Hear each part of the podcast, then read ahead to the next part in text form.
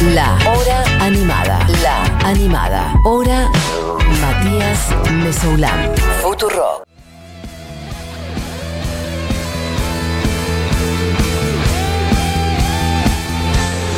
Bueno, amigas, amigos, eh, lo veníamos diciendo, lo comentaba antes. Yo creo que mañana mm, va a ser uno de los, ¿qué decir? Uno de los momentos del año, uno de los eventos sin dudas del año. Creo que lo recordaremos cuando, en todos lados, en las revistas especializadas, en el mundo de la prensa o en los corazones de cada uno de, de quienes nos gusta la música. Recordemos en este diciembre que andás a ver en qué estaremos, ¿no? Después de un segundo año de pandemia, veremos qué nos conduce el 2021 por delante, pero yo creo que cuando se cierre el año todos recordaremos seguramente lo que ocurrirá mañana o lo que podemos ver mañana, que es un show de los fundamentalistas del aire acondicionado, desde Epecuen, un lugar muy especial eh, y creo yo un show muy especial por varias razones y para hablar de eso estamos en comunicación con Gaspar, Gaspar Venegas, guitarrista, de los fundamentalistas del aire acondicionado. ¿Qué tal Gaspar? Acá Matías Mesolante saluda, ¿cómo estás?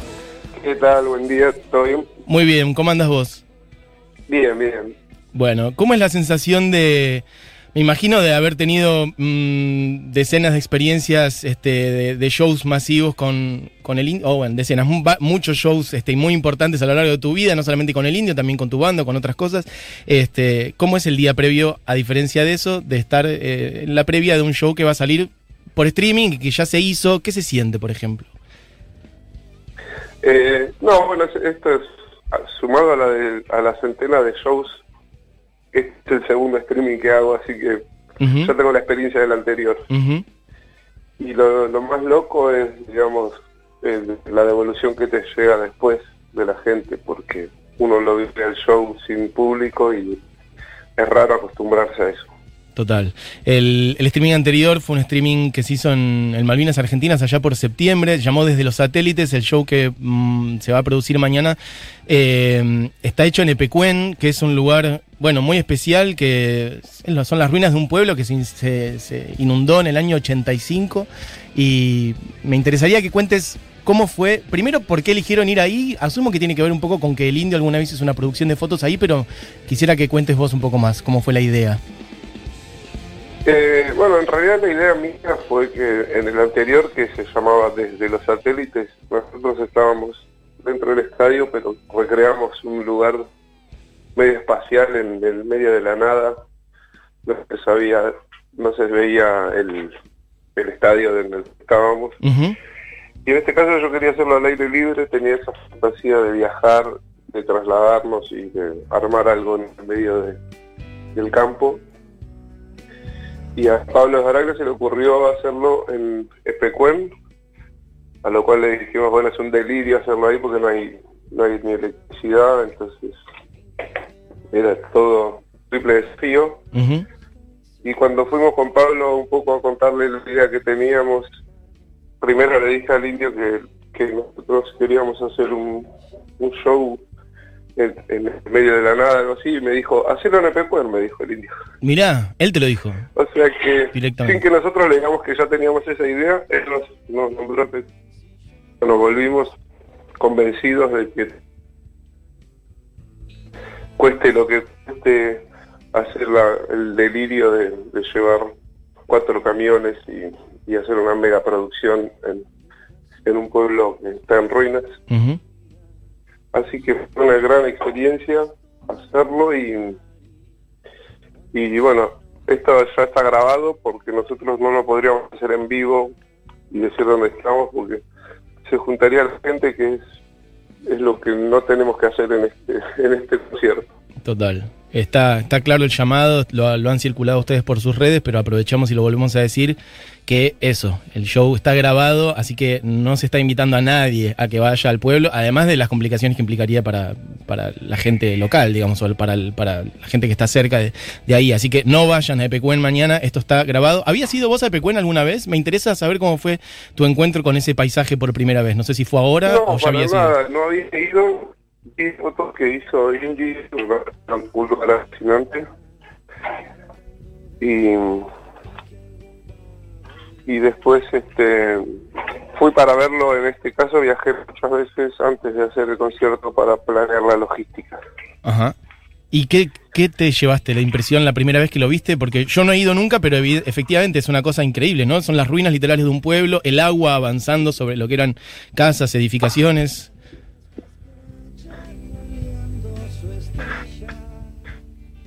Gaspar, Es un- que tiene un dramatismo y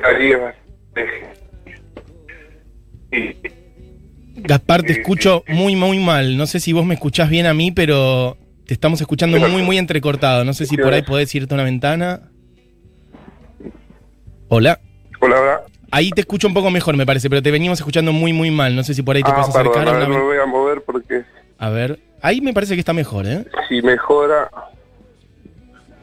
Bueno, te contaba que fotográficamente es increíble y que bueno, es un lugar lleno de dramatismo por lo, por lo que ocurrió ahí, que se, inundó un, un pueblo entero y Se corta. Se va mucho. No sé si me estás escuchando, Gaspar, pero se va la comunicación. Es un celular, evidentemente. Ah, se cortó directamente. Bueno, bárbaro. Bueno, mientras vemos si lo podemos enganchar de vuelta o por ahí, fijémonos si es posible tener un fijo, Buji, y si no, bueno. Creo que está Hola. conectado de vuelta. Gaspar, ¿ahí me escuchás? sí, sí. Ok, bueno, esperemos que, esperemos que podamos seguir charlando. La telefonía en este país, lamentable, en fin. Este, pero te veníamos escuchando muy mal, ojalá que ahora podamos retomar un poquito. Venía contando, venías vos contando lo de Pecuen y yo a su vez recién contaba que, que parte de lo que, de lo que se recaude en el show va a ir para, para ayudar a la gente que ha perdido su casa en, en el Bolsón, ¿no? Así que eh, de un lugar inundado a un lugar incendiado también. Sí, bueno, también me arrepentí un popoco, dije, ¿por qué lo hice en Pecuem? Que justo se, se me quemó mi pueblo natal Total. Y todo mi barrio de golondrinas allá en Chubut se, se prendió fuego. Ahora estoy para ir a, a hacer un recital en las ruinas de- del Bolsón. Bueno, suena muy triste, pero a la vez se sería muy ayudar. Eh, en este caso, con este concierto, además de darnos el gusto de producir algo increíble y poder disfrutar de, de presentar la obra del indio de la mejor manera y como se merece, eh, tenemos la posibilidad de ser generosos y, y ayudar a, a la gente más, más necesitada ya que quedó sin, ayuda y sin nada. Total. Eh, contame un poco más de eso. Vos naciste en el Bolsón. eh, bueno, sos hijo de una familia de músicos, por ahí después podemos charlar un poco de eso, pero tu mamá, María José Cantilo, sé que se fue a vivir para allá en su momento. Vos naciste allá. ¿Cómo te enteraste de lo que estaba pasando en, en el Bolsón? ¿Qué fue para vos? Entiendo que tu casa propiamente se salvó de casualidad, ¿no? Pero la de muchos vecinos las perdieron totalmente. Sí, yo me enteré por, por Instagram o alguna red social que vi que alguien puso una foto y se veía un incendio terrible en la zona donde está mi casa. Así que enseguida me comuniqué porque tenemos una chacra donde está la casa de mi madre, de mi hermano, de, mi, de mis hermanas y la mía. La única casa que yo tengo, la tengo me la construí ahí. Entonces, bueno, llamé y me dijeron, sí, el fuego está acá nomás. A la, a la hora ya el fuego estaba en la chacra y, y a mí me empezaron a decir, bueno, la casa de, nuestra hermana está quemada y la tuya tiene el fuego en la puerta y nada, una impotencia de estar acá, no poder hacer nada y, y ver el minuto a minuto cómo se iba quemando todas las casas de- del, del barrio. Tremendo. Eh, me interesa conectarlo también con siempre eh, de- desde que después del show de Olavarría, digamos, y, que los fundamentalistas también arrancaron a tocar sin la presencia física del indio, eh, al parecer siempre hay algo que también está por arriba del show, lo cual me parece interesante. El primer show fue también para juntar fondos para, para Martín Carrizo, baterista, que sufre ELA, ¿no? esclerosis lateral amiotrófica. Este, ¿Cómo sienten que, es ahora el camino de los fundamentalistas, por ejemplo? ¿Es una nueva etapa? ¿Cómo lo sentís vos? Porque ya van varios shows y a mí me parece también muy lindo, debe ser muy lindo para ustedes también, ¿no? Poder seguir tocando e ir encontrando distintas maneras de que el indio esté, ya sea con alguna grabación o un holograma, como se ha hecho. ¿Cómo sentís vos qué son los fundamentalistas ahora y qué camino ves que hay por delante? No, los fundamentalistas es como algo muy novedoso, como todas las cosas que pasan en torno al indio son siempre únicas y novedosas. Es muy raro lo que pasó, cómo se dio, y bueno, se dio, como decimos, en el concierto por Martín.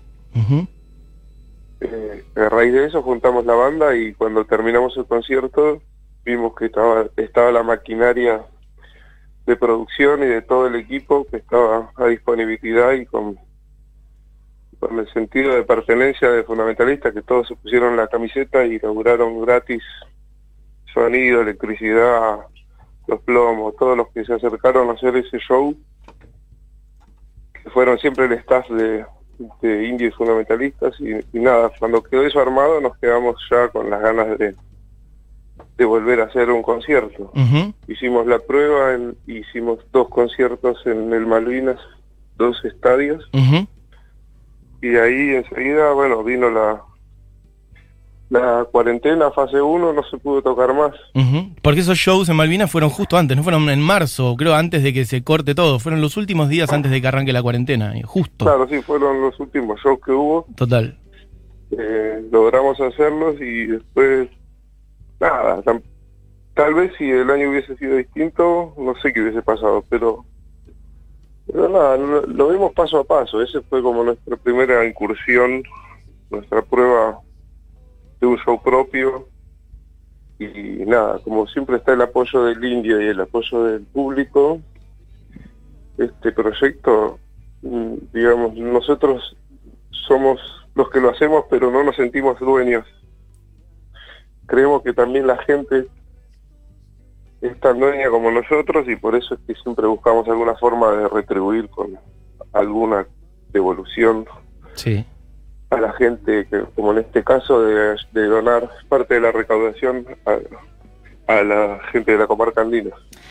Me gusta eso que decís porque resuenan las palabras del indio, que él tantas veces dijo que en su momento los redondos o lo que sea, y la deriva esa le iba a marcar también lo que la gente quisiera, ¿no? Cuando la gente quisiera dejar de ir a verlos, ya cambiaría, digamos, como que el destino de, la banda iba a depender mucho de la gente, y lo que vos estás diciendo tiene mucho que ver con eso, y está bueno ir encontrando nuevas maneras de, o que vaya encontrando nuevas maneras el sentido y, del proyecto. Concretamente también te quería preguntar por el show que se va a ver mañana.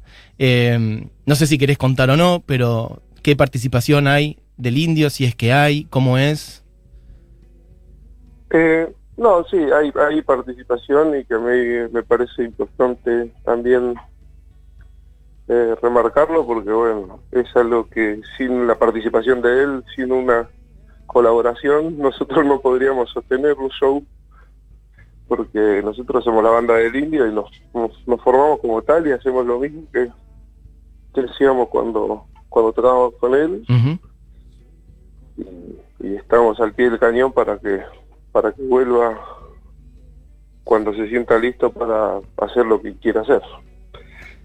Pero nada, nosotros dependemos mucho de esa de ese momento del show donde aparece él en la manera que aparezca, que sea, que nos llena de emoción a todos en el escenario y, los que están viendo el concierto. Total.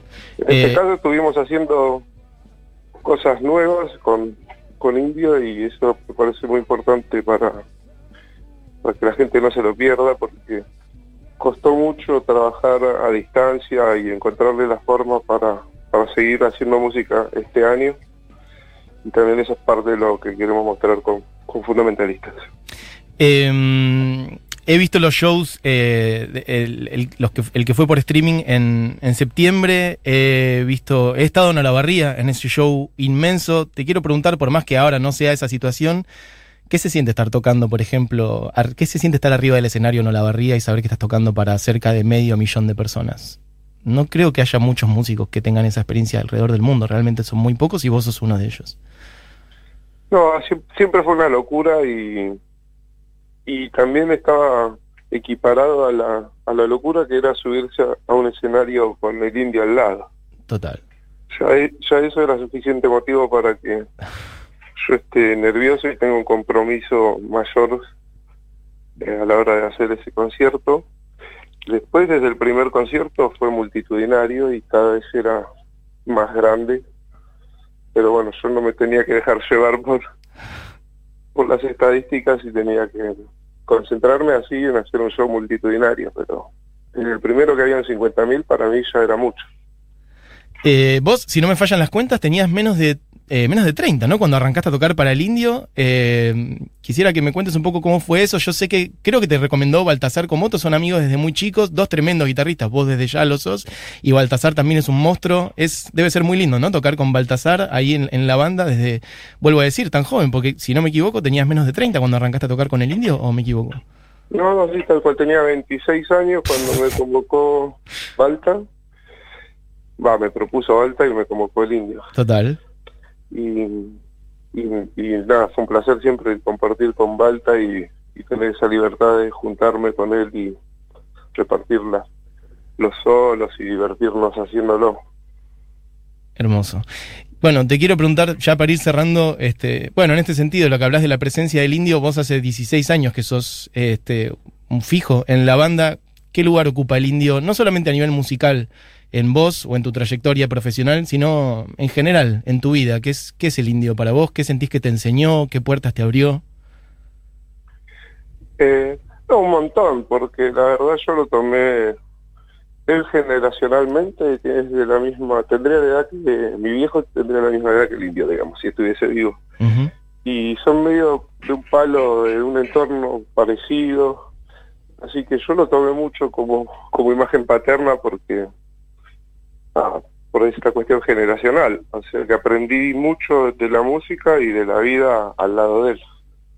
Bueno, no- nada, nada menor lo que estás diciendo, es un montón, lo estás comparando con tu padre, básicamente. Y sí, la, es como, la verdad es una amistad de tantos años donde, donde nunca me falló él, ni a nadie de la banda, y, y lo, lo quiero un montón, como, como un familiar. Bueno, Gaspar, te agradezco muchísimo la comunicación. Ojalá algún día, mm, bueno, por ahí mm, se haya aflojado la pandemia o lo que sea y quiero que sepas que estás invitadísimo a venir acá al estudio a charlar o quien te dice a tocar unos temas o lo que sea y poder profundizar la, la charla un poco más, pero no queríamos por lo menos hablar unos minutos antes de este show de, de mañana. Volvemos a invitar a la gente, entonces pueden comprar sus entradas. Obviamente hay tiempo, es por streaming. Esto es mañana a las 21 horas y parte de lo recaudado además servirá para, bueno, para recuperar las casas de mucha gente que lo perdió, que las perdió allá en, en el sur, en el Bolsón. No sé, Gaspar, si querés este, agregar algo más o invitar a la gente, contar alguna otra cosita más o simplemente decirle algo a la gente para mañana.